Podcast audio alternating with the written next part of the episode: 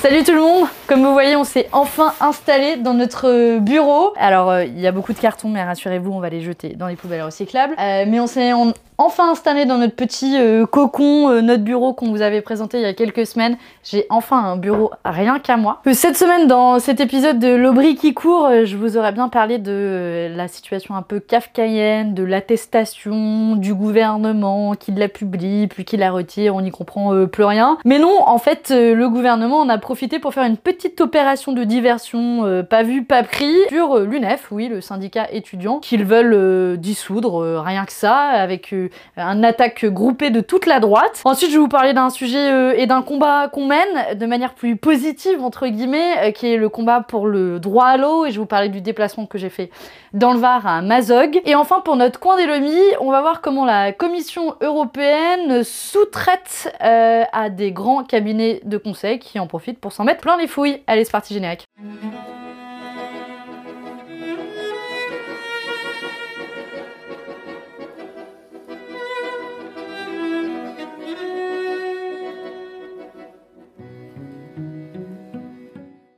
Bon, ça faisait longtemps qu'on n'avait pas eu une petite euh, polémique euh, en islamo-gauchisme dont le gouvernement est passé euh, maître. C'est vrai que c'est pas comme si on était en train de vivre une des pires crises sanitaires de notre histoire, une crise économique dramatique, une crise sociale en particulier pour les jeunes. Non, non. Cette polémique, clairement, elle vient après les polémiques qu'on a eues sur les menus à la cantine, les horaires de piscine, cette semaine, financement d'une mosquée à Strasbourg. Bref, tout est bon pour détourner l'attention de la situation euh, économique, sociale et sanitaire que nous sommes en train de vivre. Et le gouvernement, euh, clairement, est super bon euh, dans cette stratégie des diversions. Et cette fois-ci, c'est le syndicat UNEF qui en a fait les frais à la suite d'une interview, je vous encourage vraiment à regarder cette interview en entier, sur Europe 1, euh, de la présidente de l'UNEF. Elle était là pour parler de la précarité des jeunes, de, leur détresse psychologique, de ces jeunes qui font la queue devant des banques alimentaires, mais elle a eu que des questions sur le fait que l'UNEF organise des réunions non mixtes et elle a été pointée du doigt en racisme et toute autre chose. Et après, on a eu l'emballement habituel de, de,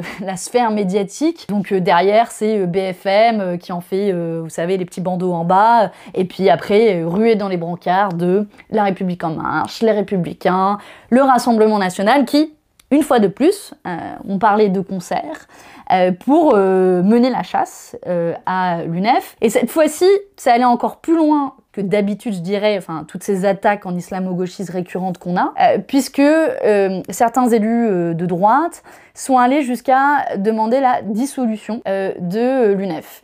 Euh, ce qui est pas rien quand même parce qu'on parle d'un des principaux euh, syndicats étudiants. Euh, donc ça, ça vous donne une situation de, ok, il y a eu l'emballement. Mais en fait, de quoi on parle véritablement derrière cette interview scandaleuse de la part d'Europe 1 qui est vraiment le bas du caniveau du journalisme? On parle en réalité de euh, réunions, de groupes de parole dans lesquels les victimes de discrimination peuvent parler euh, des discriminations qu'elles euh, ont subies ou qu'elles subissent. C'est assez commun, je dirais, c'est pas nouveau que ce soit organisé.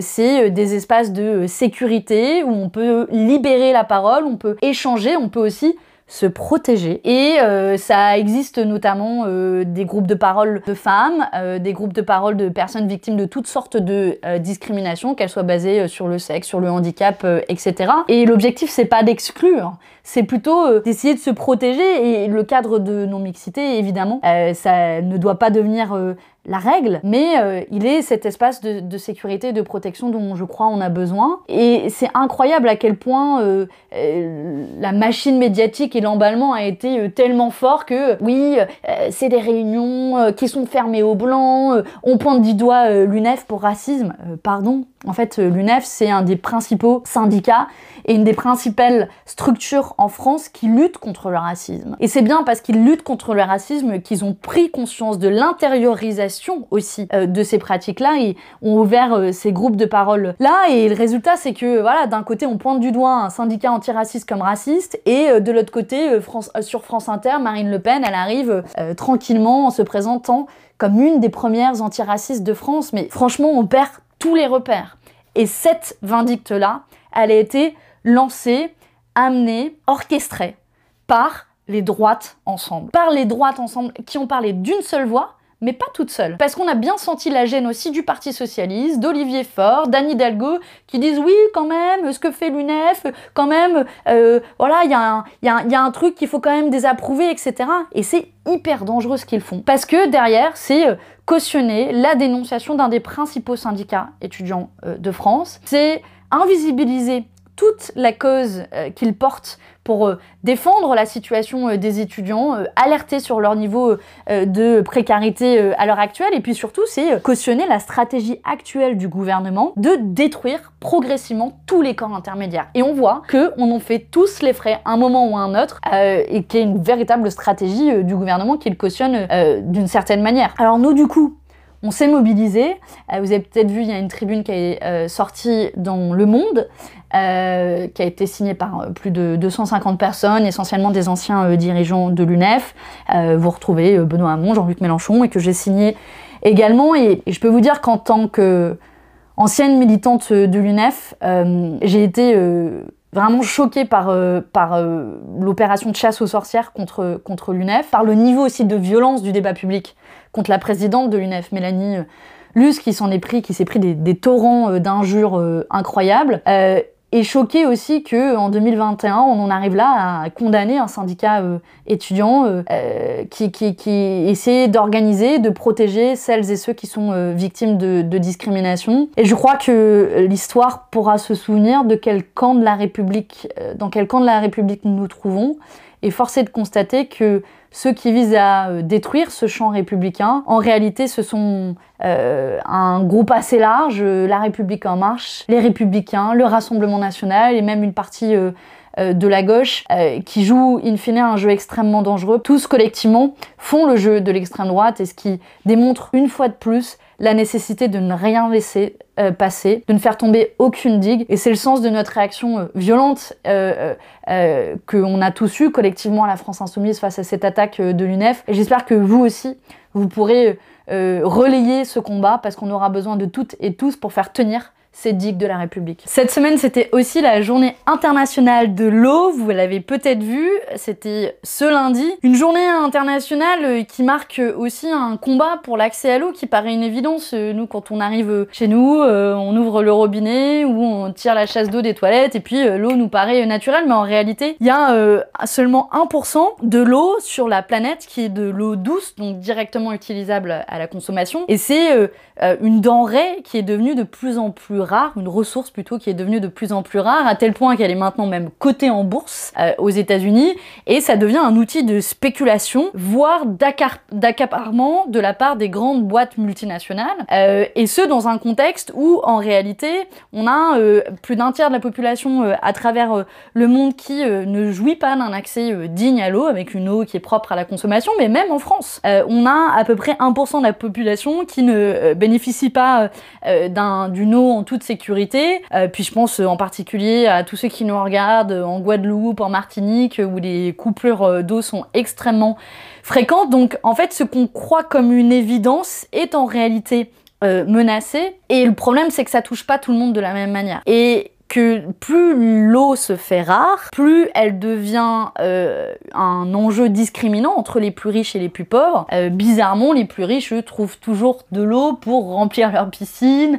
ou pour laver leur voiture euh, de luxe, alors qu'il y a des personnes dans le monde qui n'ont pas une seule goutte d'eau potable. Et je vous le disais, cette situation s'aggrave dans le temps sous l'effet des sécheresses, d'une part, sous l'effet aussi de l'accaparement des ressources en eau de la part des grandes boîtes multinationales, c'est le cas de Veolia, de Nestlé, euh, Suez, euh, Danone, mais aussi sous l'effet euh, de, de l'agriculture intensive qui utilise des ressources hyper importantes en eau et qui par ailleurs contribue au réchauffement climatique qui lui-même contribue aux sécheresses. Et donc c'est une sorte de cercle vicieux où on tire l'alerte depuis des années, mais en réalité cette question de l'eau sera un problème majeur pour le 21e siècle. D'ailleurs, on n'est pas les seuls à le dire. Il y a eu une résolution à l'Assemblée générale des Nations unies euh, qui propose de défendre l'eau comme un bien commun et c'est le sens aussi de la bataille qu'on mène euh, à la France euh, insoumise. On le voit aussi l'eau de manière concrète, comment elle est attaquée. Moi, je suis allée cette semaine à Mazog dans le Var. Alors, c'est un petit village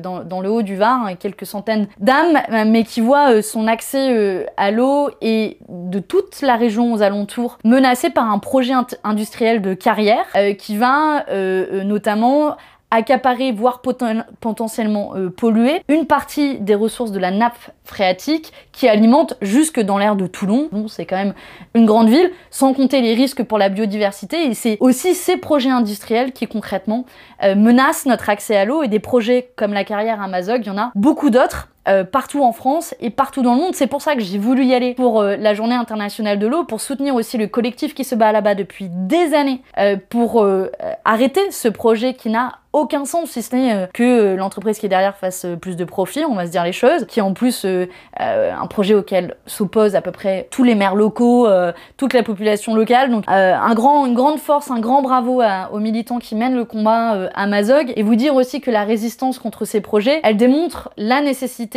de mettre la question de l'eau dans le débat public et de se battre pour faire de l'eau un bien commun, une ressource commune à protéger, à sanctuariser, j'ai envie de dire. Et c'est le sens de la mobilisation euh, qui a été lancée euh, côté euh, France Insoumise, vous l'avez sans doute vu, notamment menée par ma collègue Mathilde Panot qui mène une commission d'enquête à l'Assemblée nationale, et dont l'objectif est ni plus ni moins que de constitutionnaliser le droit à l'eau, donc de protéger le droit à l'eau, qui veut dire que de fait ça en fera une marchandise différente, pas une marchandise comme les autres, mais un bien commun qu'on protège, y compris dans la Constitution euh, française. Et donc l'objectif, c'est de mener une votation citoyenne à laquelle je vous invite toutes et tous à participer. C'est http, euh, on va faire ça paraître au point vote, je crois. Euh, elle va se dérouler jusqu'au 13 avril. Et l'objectif, c'est que vous soyez le plus nombreuses et nombreux possible à participer à cette votation citoyenne pour nous, nous redonner la parole sur ce que nous voulons faire de l'eau comme une ressource, pour la protéger dans la Constitution et rappeler à quel point c'est une ressource vitale et à quel point c'est une ressource menacée à l'heure où euh, le gouvernement essaie euh, de s'acheter une conscience euh, écolo avec la loi, la Convention citoyenne sur le climat, où Macron démontre à quel point il n'a plus aucune ambition écologique, et eh bien nous on veut remettre ce thème au cœur des débats. Donc j'espère que vous serez nombreuses et nombreux à participer à cette euh, votation euh, citoyenne et que bientôt on pourra célébrer comme l'eau, non pas euh, une chose qu'on s'échange sur un marché, mais bien une ressource que l'on protège, que l'on défend parce qu'elle est si précieuse et on tend à l'oublier dans notre usage au quotidien. Dans notre coin des lobbies cette semaine, on a les Big Four. C'est Deloitte, INY, KPMG, PWC. Vous les connaissez pas Et c'est bien là tout le problème parce qu'ils murmurent à l'oreille de la Commission européenne pour mettre en œuvre les politiques publiques, le tout payé avec euh, notre argent, donc de l'argent public, et sans le moindre euh, reddition des comptes, sans le, moindre contrôle démocratique en réalité. Et il y a un, article qui est sorti cette semaine qui révèle que euh, entre 2016 et 2019, la Commission européenne, a versé pas moins de 452 millions d'euros à ces quatre euh, cabinets de conseil. Ça fait quand même pas mal d'argent. Et puis surtout, il faut regarder pourquoi elle a embauché euh, ces cabinets de conseil. En réalité, c'est pour faire euh, ce qu'on appelle dans le langage technocratique européen des réforme structurelle, euh, comprendre en gros une cure bruxelloise d'amincissement euh, des services publics euh, dont la Commission européenne a coutume de d'impulser depuis Bruxelles. Et cette histoire en réalité c'est vraiment un scandale à plusieurs niveaux, au moins à trois niveaux. D'abord, sur le plan démocratique. On a quand même des cabinets qui n'ont aucune légitimité démocratique, que vous n'avez pas élu, que la plupart vous ne connaissez même pas, et qui sont là en gros pour nous dire comment organiser nos services publics, euh, la santé, la police, l'éducation, euh, le marché du travail. Euh, alors que il n'y a eu aucun démocratique sur la question et aucun contrôle. Et d'ailleurs, on a vu dans le cadre de la stratégie vaccinale en France, le gouvernement il a même sous-traité sa stratégie au cabinet McKinsey, je crois qu'il y avait aussi Accenture qui, euh, au passage, ne rendent de compte à personne. Deuxièmement, euh, c'est aussi un scandale parce que, euh, clairement, ces cabinets, ils, ils, interviennent pas en toute neutralité.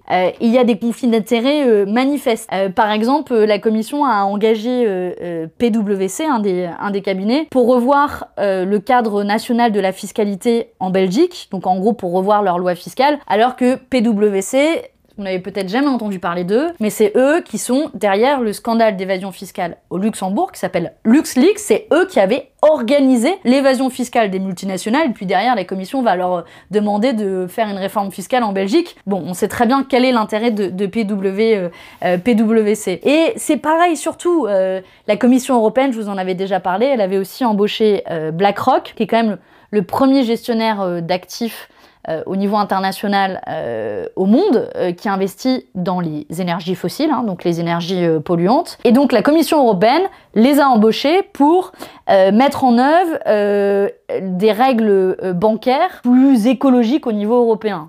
Mon œil, tu penses que les gars, ils sont vraiment écolos. Et puis, troisièmement, c'est aussi un scandale parce que bah, l'objectif, on va pas se cacher pour la Commission européenne, c'est un peu de contourner euh, les euh, fonctionnaires euh, pour mieux imposer une, logique de rentabilité dans nos services publics.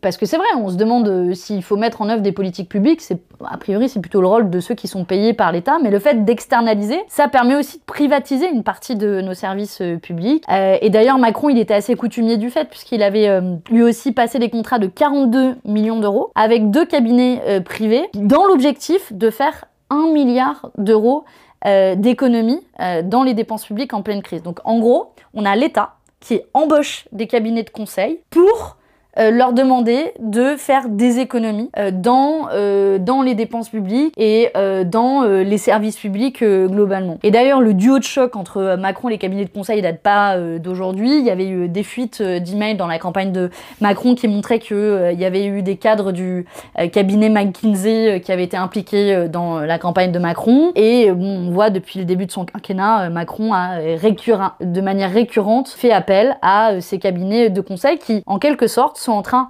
de remplacer l'État, de privatiser le pouvoir public français et européen, de nous confisquer euh, notre pouvoir démocratique, nous en tant euh, que euh, citoyens. et ce pouvoir, il est confié à des cabinets de conseil qui n'ont aucune légitimité et qui se retrouvent à faire la loi à notre place. Et au final, clairement, la leçon de cette histoire, c'est si on cherche des démolisseurs professionnels de services publics, clairement, ces cabinets sont les mieux placés et c'est pour ça que c'est un scandale aujourd'hui que la Commission européenne euh, fasse autant appel et sous-traite autant des missions de service public à des cabinets de conseil qui n'ont aucune légitimité. Bon, en même temps, c'est sans surprise quand on connaît euh, euh, le manque de démocratie au niveau européen et leur certaine appétence pour les règles d'austérité. C'est la fin de ce 59e épisode de l'Aubry qui court dans notre, notre bureau un peu mieux décoré. Euh, merci à vous toutes et vous tous de l'avoir euh, suivi. N'hésitez pas comme d'habitude à le partager, le relayer, nous mettre des petits pouces bleus si vous avez euh, aimé, ça nous encourage. Et puis à faire des commentaires et à vous abonner si c'est la première fois que vous passez sur la page YouTube. Ça se passe en bas pour recevoir les notifications des prochaines vidéos. Moi je vous retrouve dans deux semaines parce que l'équipe va prendre des vacances et c'est bien. On est pour le, la baisse du temps de travail pour tout le monde, même si des vacances confinées forcément c'est un peu particulier pour euh, tout le monde. Et puis après on va travailler en séminaire d'équipe, mais on se retrouve euh, motivé euh, dans deux semaines. Après aussi cette séquence de mobilisation climat, puisqu'on se quitte aujourd'hui sur la mobilisation climat face à un Macron bien un beau cancre du climat dans le cadre de sa loi Convention citoyenne sur le climat. Et sur le sujet, ça m'a fait Pensez à euh, une chanson de Soufris Maracas. Si vous aimez pas, si vous connaissez pas Soufris Maracas, je vous invite vraiment à les écouter, c'est assez chouette. Et il y a une chanson qui s'appelle Dis papa, euh, qui est un dialogue euh, où un papa et son fils racontent, ça se passe dans le futur. bah oui, avant il y avait de l'eau, les mers étaient bleues. bref, l'époque que l'on souhaite maintenir, notre si douce et si belle planète, mais qui est en danger et qui préfigure peut-être ce que deviendra notre terre si on ne fait rien pour la préserver. Donc voilà, une, petite chanson qui est pas forcément euh, du plus grand optimisme, mais en même temps qui est euh, un cri d'alerte pour euh, nous mobiliser. Allez, prenez soin de vous. J'espère que vous aussi, vous pourrez d'une manière ou d'une autre vous reposer dans cette période si difficile pour tout le monde. Et puis on se retrouve dans deux semaines en pleine forme. Hello, t'as connu l'eau Calme-toi mon petit, calme-toi. J'ai connu les fleuves, les rivières, plein d'eau d'un coup. Et vous savez tout Bah oui. C'est-à-dire, on pensait pas, mon petit. Enfin, on se disait, on sera plus là. Et puis, bah, depuis qu'on meurt plus, nous, on bien le nez devant nos emmerdes, tiens. Mais c'est pas de ta faute, tout ça, mon petit, hein. Faut pas être triste, hein. Ah, je suis pas triste. Hein. Je suis fâché, bouffeur d'oiseaux, assassin de poissons, tueur de merde, découpeur d'arbres, coupeur d'insectes.